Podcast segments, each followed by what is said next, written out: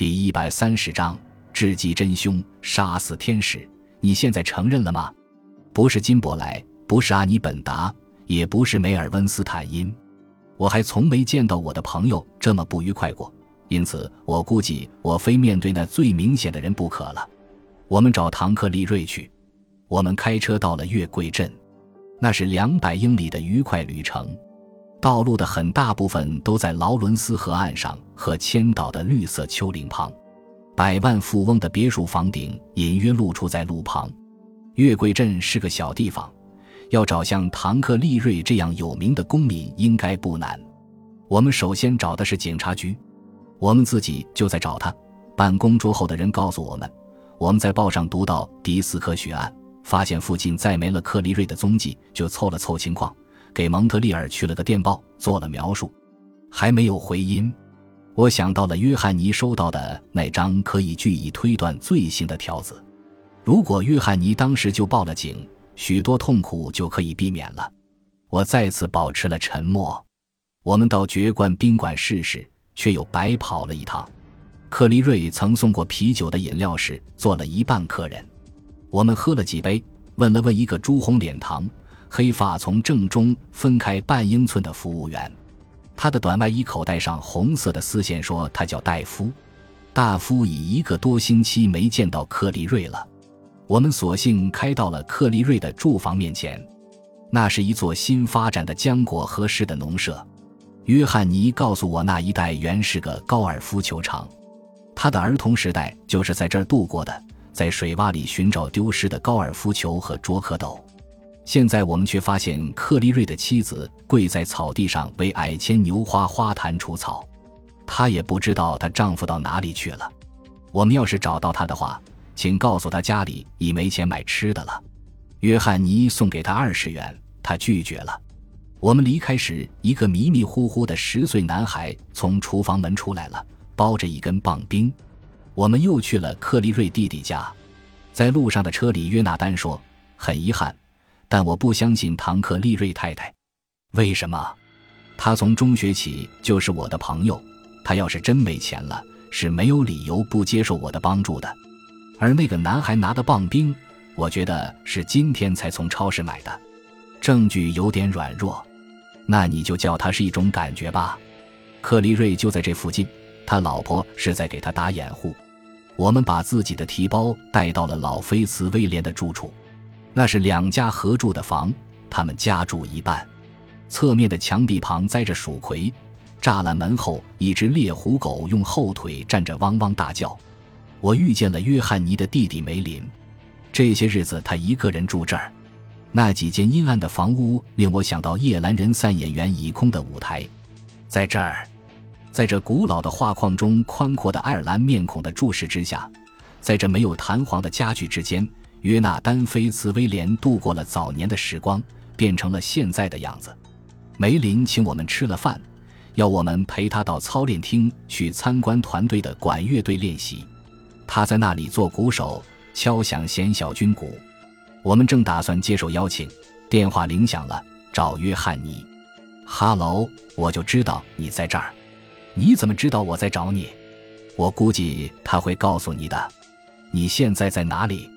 好的，我们能进去吗？那我们就可以见到你了。唐克利瑞在松树街公立学校，躲在地下室里。他以前常在那里做暑期修缮、油漆地板什么的。那钥匙他就留下了。是他的妻子告诉他，我们来到了镇上的。为了某种原因，他准备好和约纳丹见面。老学校有一股跑鞋和上了油的地板的气味。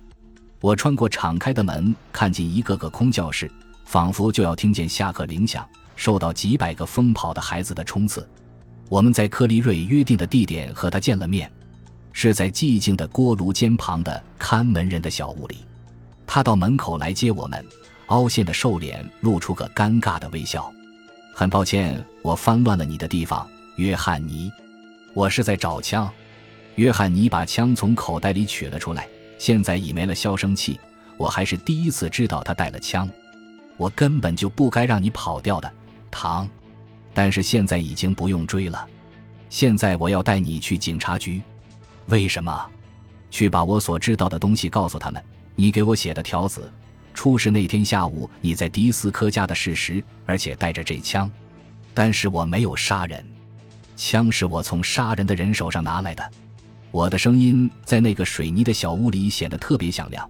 如果不是你，克利瑞，那人又是谁？他对我笑了笑。我向自己保证过，绝不告诉任何人。杀人者做了上帝的工作，应该得到报偿。约翰尼让到一旁，用枪指了指门：“来吧，唐，咱们走。”我们从门旁走时，克利瑞像眼镜蛇一样缠住了拿枪的手。狭小的空间挡住了我，使我无法行动。约翰尼似乎难以应付了，他想用双手从克利瑞手上夺枪，那人却似有超人的履历，揪他脑袋。约翰尼大叫，我努力挤上去，但已是太晚。我看见枪口缓慢地转了过来，如一只阴暗的眼睛寻找着人。我听见震耳的爆炸声在水泥盒子里回荡，我被闪光药花了眼，嗅到了燃烧的火药的刺鼻气味。事情过去了，唐克利瑞躺倒在地上，约翰尼跪在他身旁。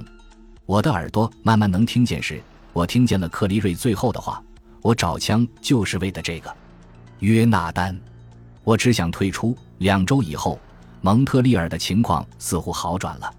约翰尼·费斯特把他所知道的有关克利瑞的情况告诉了警察，让他们相信了，但没告诉他们他曾隐藏过那支杀人的枪。他们所知道的只是，那枪一直在克利瑞手里。然后，更可喜的是，有天后半下午，琳达·连诺克斯来到了俱乐部。他宣布，为了自己的未来，打算去加利福尼亚州。一般的说，他跟写广告已经断绝关系。特别的说，他跟蒙特利尔尤其如此。他的未来是写电影，西海岸才是他的世界。约翰尼似乎也乐意让他走掉，我很高兴。不受干扰的玩扑克牌和台球的种种幻想在我的脑袋里飞舞。美好的往日马上就要回来了。琳达上楼去收拾东西，约翰尼在计算着酒吧的收条。我呢，读着一本维多利亚时代的食谱。书页已像月桂叶一样泛黄发脆了。这时门开了，梅尔温斯坦因走了进来。他似乎有点难为情，但眼神比我有时看见的明亮多了。我回来了，他宣布。我们等着他说明原因。那里的局面没有打开，我却想念孩子了。他说：“说来奇怪，我还想念起蜜奇来了。这倒没什么好难为情的。”约翰尼说。我希望你们没有谈起我在英国做的事。米奇还不知道我走过那路，我俩一个字也没提。约翰尼说，我也点了点头。梅尔温在离开前问道：“你的情况怎么样？”约翰尼：“变化不定，谁都这个样。我快要失去琳达了，连诺克斯要离开我了，他要到好莱坞去写电影。”梅尔温下唇相伴一伸，遗憾的是，迪斯科死了。要不然他是会支持他在这儿写的那个电影的。一听见这个新观念，我俩都抬起了头。约翰尼说：“什么电影？那电影不是金伯来的吗？”“对，是金伯来的，但他是做导演，剧本却是琳达写的。事实上，琳达的成分比金伯来要大得多。你是怎么知道的？因为迪斯科来征求过我对投资那项目的意见，琳达对他提出了要求。”我说电影很冒险，得由他自己决定。他告诉我，他要在跟那姑娘谈过话之后再做决定。很显然，琳达和金伯莱那天下午要去找迪斯科。梅尔温回了家，我跟随约翰尼上了楼。可约翰尼的眼神却让我害怕。我们发现琳达正在把衣服往手提箱里放。约翰尼盖上手提箱盖子，让他转过身来，用两只手抓住他。我刚才是第一次听说金伯莱去找迪斯科时，你是跟他一起的，可你从来没告诉过我，我干嘛非得告诉你不可？他挣脱了他的手，向墙壁走去，因为唐克利瑞说他那枪是从复仇天使手上拿来的。大多数的人都认为天使是女性，在刚才以前我还没想到这一点。如果你竟认为人是我杀的，你就是疯了。琳达说：“但是他那流利的南方口音却拒绝掩饰他的谎言。”约翰尼异常平静地说：“你没有可以担心的事，案子已经了结，克利瑞已经死了，警察把问题挂到了克利瑞的头上。我想知道的只不过是真正的情况，为的是自己的满足。琳达望了我一眼，我可以和你谈，但不是在这儿，不能跟丹尼斯在一起。约翰尼向我点了点头，我踏着铁楼梯走掉了。过了一会儿，我就听见一声被捂住的尖叫，然后是“噗”的一声，随即是沉重的脚步声，门“砰”的一声关上了。寂静。我跑上了楼，房里空着，他们只能在房顶上。我打开维修用的门，爬上最后一层楼梯，跑上了平坦的沥青房顶。约翰尼站在房顶的边缘，只有他一个人。我去到他身旁，往下一看。琳达·连诺克斯躺在五层楼下院里的石头地上，我等待着，然后约翰尼就把情况告诉了我。那天下午，他把金伯莱打发走了，因为怕他醉醺醺的容易发脾气。那枪他也收进了手袋。他把自己的电影故事放到了迪斯科面前，向他倾诉了心里的话。可他不但拒绝支持他的想法，而且嘲笑了那故事，说那简直是儿童的作品。然后他又告诉他，他更感兴趣的倒是他自己，不是作为作家的他。他拔出枪威胁他。这时那狗向他扑了过去，他先是杀了狗，等到迪斯科想抓枪时，他又杀了他。迪斯科的妻子和女儿跑进来时，他为了保护自己，又把他们杀掉了。我想了想情况，克利瑞又是怎么回事呢？正如克利瑞自己所说的，正在那时他到了，他发现琳达惊呆了。枪还抓在手上，他把枪从他手上取走了，让他赶快走掉，不要再犯罪了。然后就把尸体扔进了游泳池，目的是制造混乱。我猜想，有人在我们下面停了车，那人看见了琳达的尸体，又抬头看见了房顶的我们，急忙跑掉了。还有件事，约翰尼说，金伯莱不是自杀，而是琳达杀死的。金伯莱坚持说，那天下午他跟他在一起，他是用剑把他推到窗外去的。警笛声从远方传来，为什么会闹成这种结果？我问。